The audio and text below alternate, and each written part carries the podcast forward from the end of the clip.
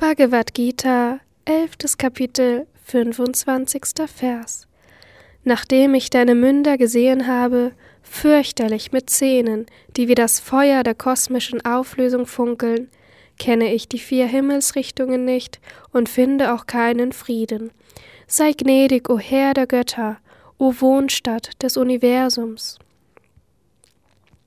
Kommentar Swami Shivananda Jaganivasa die Substanz des Universums. Kala Nala, die Feuer, die die Welten bei ihrer endgültigen Auflösung Pralaya verzehren. Zeit, Kala, verzehrt alles Manifeste. Die Shona Jani, ich kenne die vier Himmelsrichtungen nicht, ich kann Osten nicht von Westen unterscheiden und auch nicht Norden von Süden.